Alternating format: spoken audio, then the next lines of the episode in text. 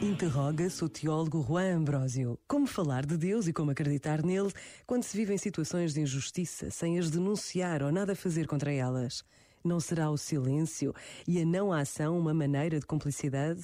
Não é possível sustentar o desconhecimento dessas realidades, pois elas estão bem à vista. Tal como não é sustentável afirmar a impossibilidade da ação quando a fé e a situação de tantos seres humanos estão a reclamar respostas concretas. Este momento está disponível em podcast no site e na app da RGF.